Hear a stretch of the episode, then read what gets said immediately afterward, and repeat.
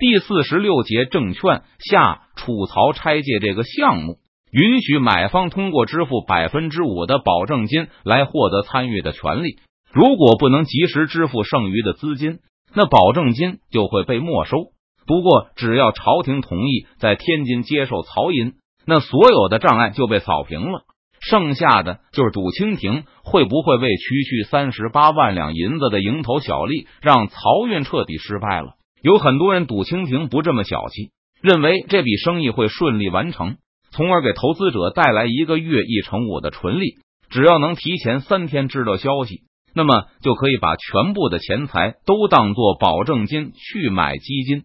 等正式消息传出以后，之前拿着银子观望的人，就算想买也买不到了。如果他们还想在这笔买卖中分一杯羹，那就要和有入股权的人合作，肯定不会再给他们一成五的红利，一成就差不多了，甚至再狠点，五分也会有人干。老哥算算看，就比如家产是一百两银子吧，定下两千两银子的股份，一成五的利钱是三百两，分给那些真正出银子的人，一成利也就是二百两，自己的家产不就翻番了吗？如果只肯分五分给别人，那就是一百两银子的家产，一个月就翻了两番。牛骨禄给索额图仔细解释了一番，在这笔买卖中，朝廷的消息非常重要。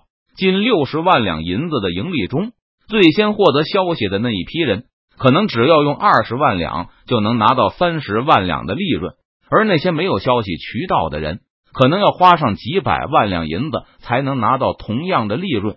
咱们齐人的铁杆庄稼也指望着漕运呢，不然连这一年几十两银子都没得拿。牛骨禄苦笑一声：“弟弟可没法和老哥比，这几百两银子的报酬，弟弟可是心动的紧啊！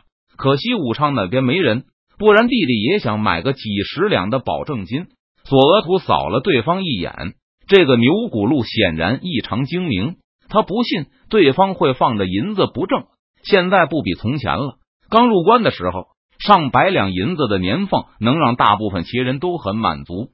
但随着在北京的生活越来越好，见识过的奢侈品越来越多，现在年轻的旗人都觉得几十两银子根本不够花了，日子紧巴巴的。尤其是那种特别好看的叫翡翠的石头，家里的婆娘都眼红想要，但很少有人能买得起。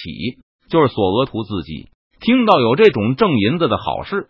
也忍不住有些心动，但更让索额图震惊的是，如果牛骨禄说的都是真的话，那川商的恶毒还在他阿玛的料想之上。如果清廷毁约，贪了川商运来的银子，那川商并没有丝毫损失，损失都是那些富户的，他们肯定会把清廷恨之入骨。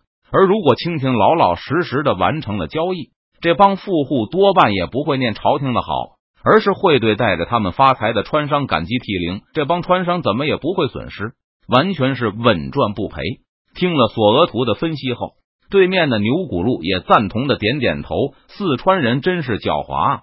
不过话说回来，我听说两江、浙江也都会按照这样办理，一年上千万两银子的漕运，就是一二百万两银子的红利呀。牛骨路把南方的证券交易规则打听的这么细。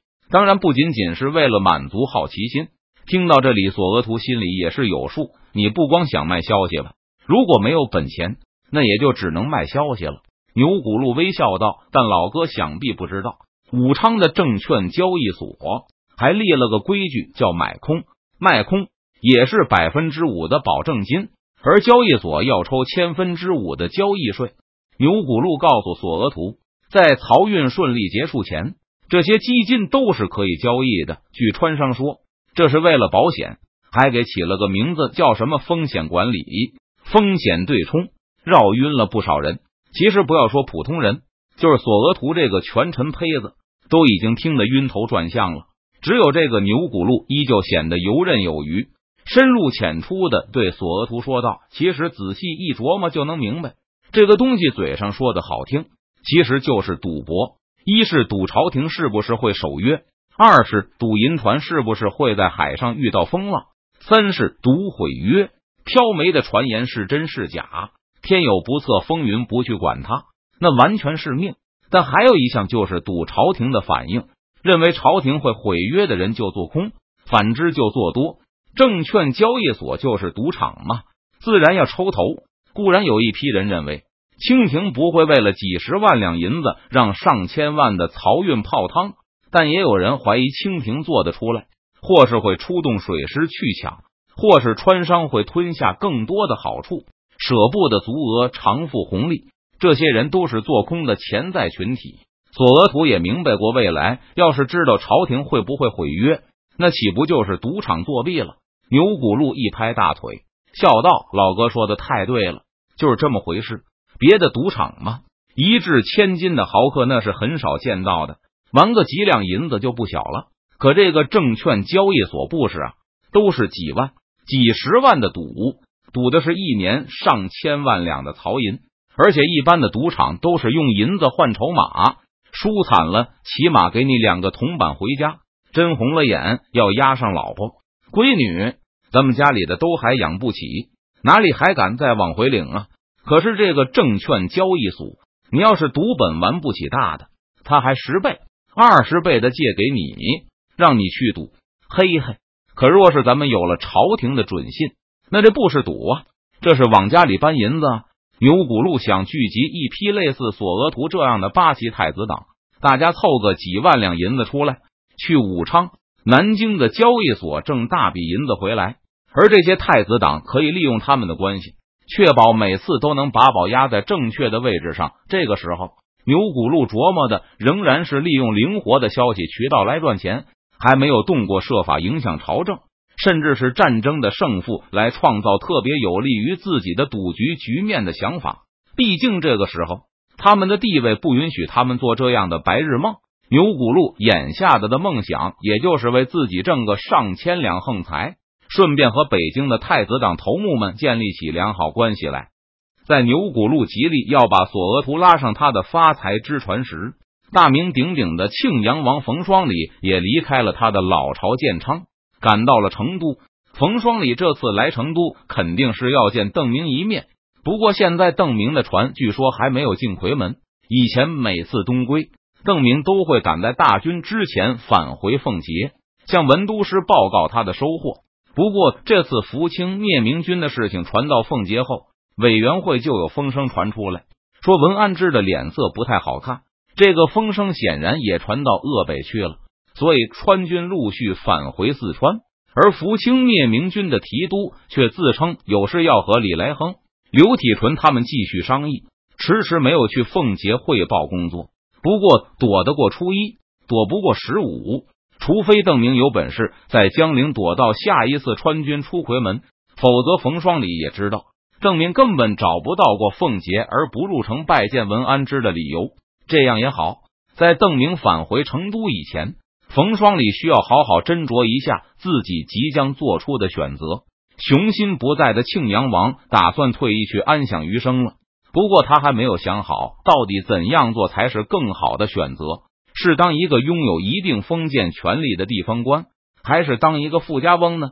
这件事的起因还是因为帝国首席提刑官贺道宁，他的父亲贺真去年年底因病去世了，遗嘱是要他的长子返回鄂北。继承他的军阀身份，不过贺道宁对此兴趣不大。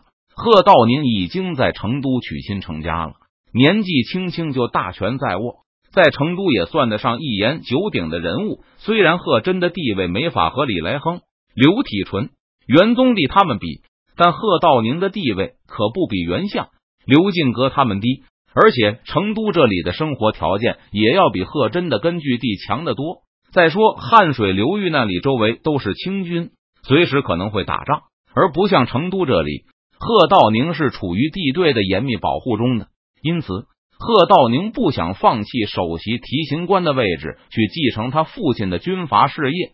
为此，贺道宁还大唱高调，称应该把权力上交给他心目中的中央，也就是交给邓明和院会。